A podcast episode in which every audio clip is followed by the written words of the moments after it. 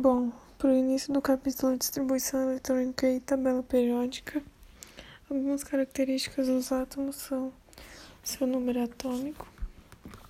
O número atômico de um átomo ele se encontra abaixo do número na tabela periódica e ele indica o número de prótons presentes no núcleo de cada átomo. Então, o número atômico é simbolizado por Z e é igual ao número de prótons.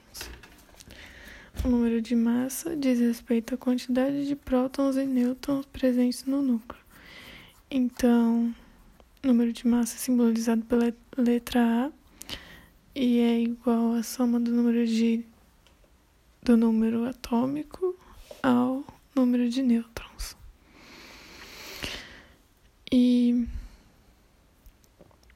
o número de massa ele vem escrito acima do número na tabela periódica. Bom, o número de elétrons ele é igual ao de prótons. E um átomo neutro ele apresenta o número de prótons igual ao número de elétrons. E os há também os cátions e os ânions. O cátion ele é um íon positivo e ocorre quando um átomo perde elétrons da eletrosfera e o ânion é um íon negativo. É quando o átomo recebe elétrons na eletrosfera. Bom, sobre o modelo atômico de Bohr, algumas coisas importantes é que quando o elétron ele recebe energia, ele pode soltar para uma camada externa da eletrosfera.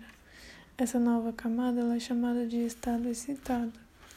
Depois disso, essa energia é liberada na forma de luz, que é o fóton, e o elétron retorna para sua camada de origem, porque ele não pertencia àquela outra camada. E também se um elétron está na camada 3, por exemplo, ele não vai para a camada 2 ou para a primeira espontaneamente, porque a camada 3 é seu estado fundamental.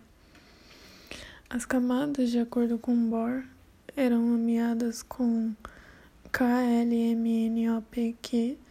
Na camada K possuíam dois elétrons, na L8, na M18, na N 32, na O 32, na P 18 e na Q 8.